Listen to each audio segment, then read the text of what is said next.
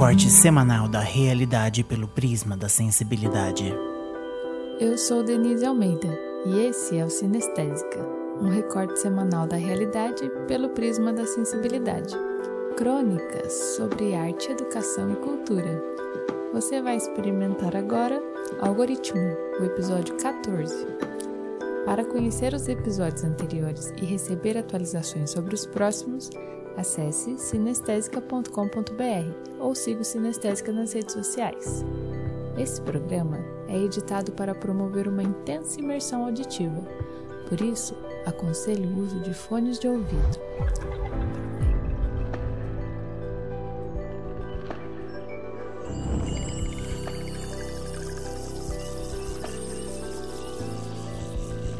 Algoritmo é aquele tipo de palavra que quase todo mundo já ouviu falar, mas quase ninguém sabe o que significa. Na matemática, algoritmo é a sequência finita de regras, raciocínios ou operações que, aplicada a um número finito de dados, permite solucionar problemas semelhantes. Uma definição bem genérica, não é mesmo? Uma calculadora, por exemplo, para executar a operação de multiplicação, executa um algoritmo que calcula somas até um determinado número de vezes. No entanto, eu mesma não me lembro de ter aprendido o termo na escola e muito menos de ter praticado esse raciocínio matemático. Na prática, conhecemos a palavra algoritmo pela sua definição na informática, e por definição, os algoritmos são a mesma coisa para a matemática e para a informática. Um conjunto de regras e procedimentos lógicos perfeitamente definidos que levam à solução de um problema em um número finito de etapas. De forma mais leiga, o algoritmo nada mais é do que uma receita que mostra passo a passo os procedimentos necessários para a resolução de uma tarefa. Para as grandes empresas, donas das redes sociais, a tarefa a ser realizada é bem clara. Manter os usuários das plataformas conectados pelo maior tempo possível consumindo publicidade, que é de onde vem o dinheiro. Rolar o feed infinitamente, assistir a mais vídeos, dar mais likes em mais fotos, postar mais, maratonar séries e dessa forma manter a roda girando e aumentar o tempo de exposição às marcas e a produtos. Em uma lógica capitalista faz todo sentido, não é? Alguém paga pelo conteúdo disponibilizado, é claro. Se o usuário de internet não paga diretamente pelo que consome, alguém há de pagar. Não existe almoço grátis, eles dizem. Acontece que para que essa tarefa de manter as pessoas conectadas seja bem realizada, os algoritmos das plataformas são programados para que o conteúdo mostrado para cada usuário seja direcionado para causar mais engajamento. Isso significa, na prática, que o que você consome na internet pode ser muito diferente do que eu consumo. Não exatamente porque nós escolhemos, conscientes e voluntariamente por isso, mas porque uma série de códigos identificou que alguns conteúdos prendem mais a nossa atenção do que outros. Dessa forma, conteúdos que não geram um grande volume de interações, tempo de tela, retenção ou que não sejam postados com uma periodicidade específica não chegam aos usuários, ou seja, o algoritmo não entrega o conteúdo analisando sua qualidade, mas sim seu potencial de atingir e reter mais audiência. De acordo com Leonardo Abreu, o algoritmo do YouTube, por exemplo, utiliza um sistema de aprendizado automático baseado em inteligência artificial para analisar um grande volume de dados e identificar as melhores sugestões de conteúdo para cada um dos seus usuários melhores, sei.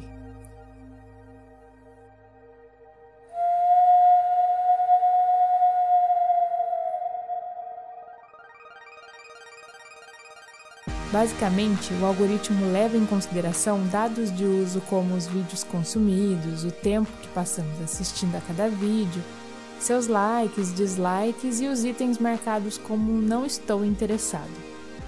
Segundo Leandro, existem outros critérios adotados pela companhia que não são revelados, ora ora. E outras métricas são usadas para definir as recomendações de vídeos em cada sessão.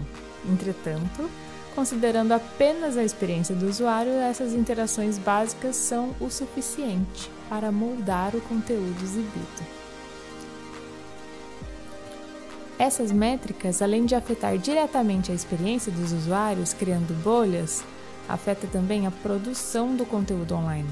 Isso porque os produtores são levados a criar de acordo com as regras e seguir receitas de sucesso. O algoritmo se torna assim a causa e a consequência da linguagem usada na internet. Em cada nicho de conteúdo existem milhares de produtores seguindo a mesma estética o mesmo ritmo, o mesmo tipo de edição e de linguagem para tentar alcançar o público e se tornar visível ao algoritmo. Como em um comportamento de manada, de repente todas as blogueiras de moda falam do mesmo produto. Todos os gamers anunciam o mesmo novo jogo. Todos os jornalistas discutem a nova polêmica. E assim, o conteúdo alternativo, criativo ou aquele que subverte as regras tende a ficar cada vez mais invisível. Para artistas, esse mecanismo pode se tornar ainda mais perverso, visto que a criatividade e a livre expressão não são moldáveis a métricas da plataforma. É absolutamente inviável acordar, tomar café, analisar as estatísticas de audiência dos seus últimos conteúdos e criar magnificamente a partir disso. O algoritmo faz artistas virarem carne moída, como no clipe da música The Wall do Pink Floyd, por mais óbvio que a analogia pareça. Não dá para moldar a arte a partir de uma pressão mercadológica. Isso tem outro nome, cultura de massa, é por isso que muitos artistas, desde os tempos mais remotos, contam com o mecenato. Para existir, a arte precisa ser livre e acontecer apenas a partir das mais profundas e verdadeiras inspirações dos artistas. A função da arte é seu próprio paradoxo, porque dar função à criação artística é necessariamente estrangulá-la. Fazer com que a criatividade se sujeite às exigências de uma publicidade genérica e impessoal é fazê-la funcionar como um mecanismo de barganha de audiência. E a arte não serve para funcionar. Filosoficamente, a arte simplesmente não funciona. Não serve a nada nem a ninguém. O mecenato é um termo muito antigo usado para definir patrocinador, Mecenato é um modo de incentivo de atividades artísticas e culturais. O termo deriva do nome de Caio Mecenas, que viveu cerca de 70 anos antes de Cristo, influente conselheiro do imperador romano Augusto, que formou um círculo de intelectuais e poetas sustentando a produção artística.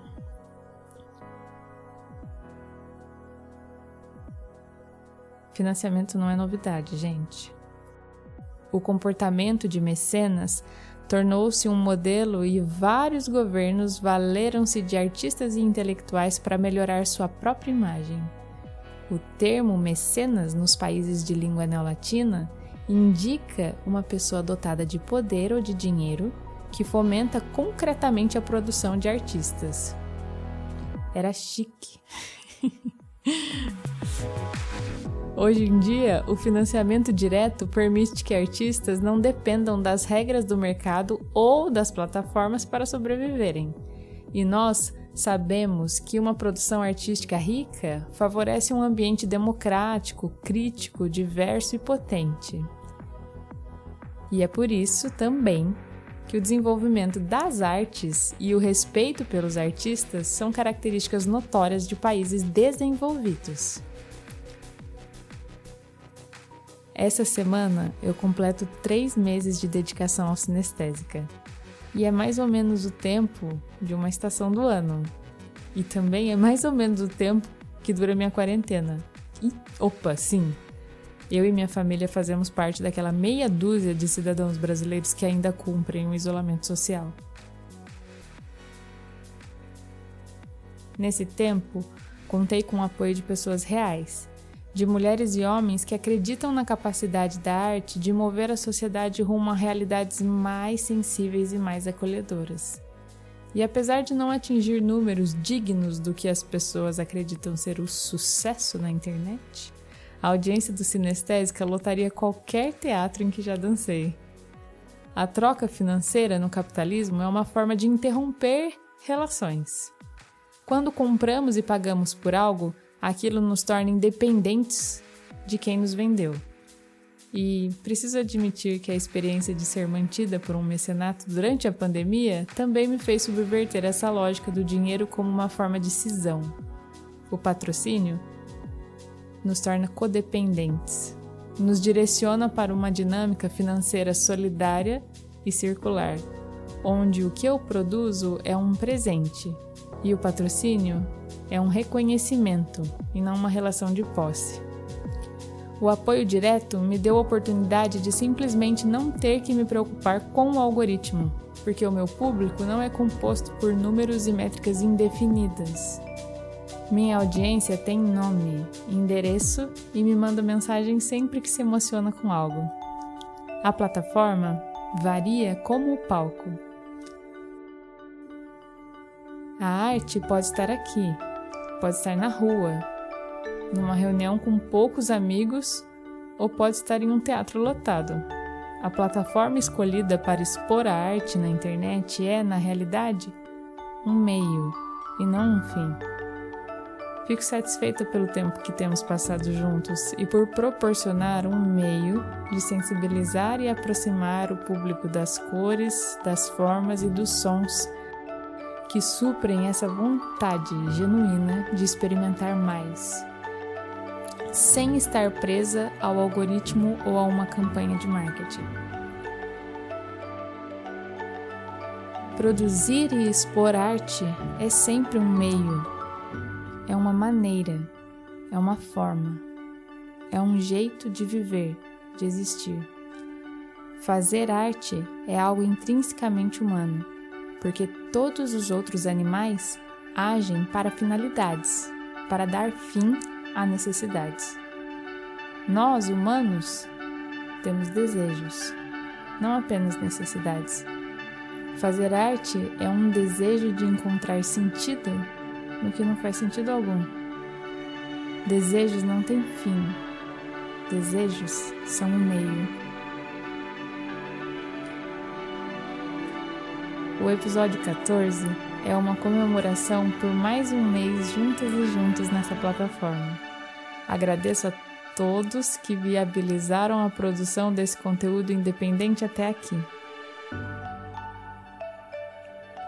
Kátia Florencio, Sérgio Ishikawa, Michele Lopes, Juan Mateus, Dercílio Rosa, Diego Lourenço, Danilo Riva, Ricardo Aquino, Daniel Ivanson, meu pai, Jennifer Almeida, Jaime Guimarães, Dani Raro, Ana Maria Santos, Mati Fagundes, William Araújo, meu irmão, Sidney Sanita, Márcia Adalgisa, minha irmã, Paulo Henrique de Almeida, meu tio, Aline Tozeto, minha tia, Adriano Facioli, Adelaide Almeida, minha mãe, Rosângela Lisboa, Edna Rodrigues, Patrícia Castro, Carol Soares, Suelen Lessa, Laura Kiyohara e Verônica Barbieri, meu amor.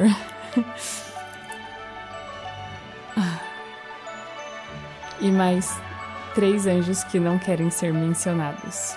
Agradeço imensamente a produção e a edição de Bruce William. Conheça mais no site brucewilliam.com.br.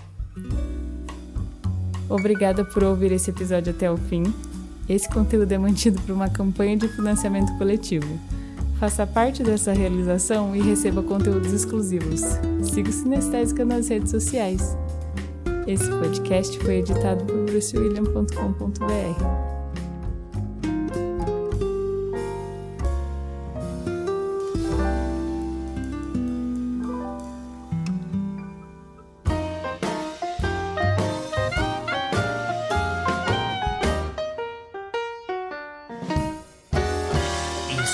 podcast foi editado por brucewilliam.com.br.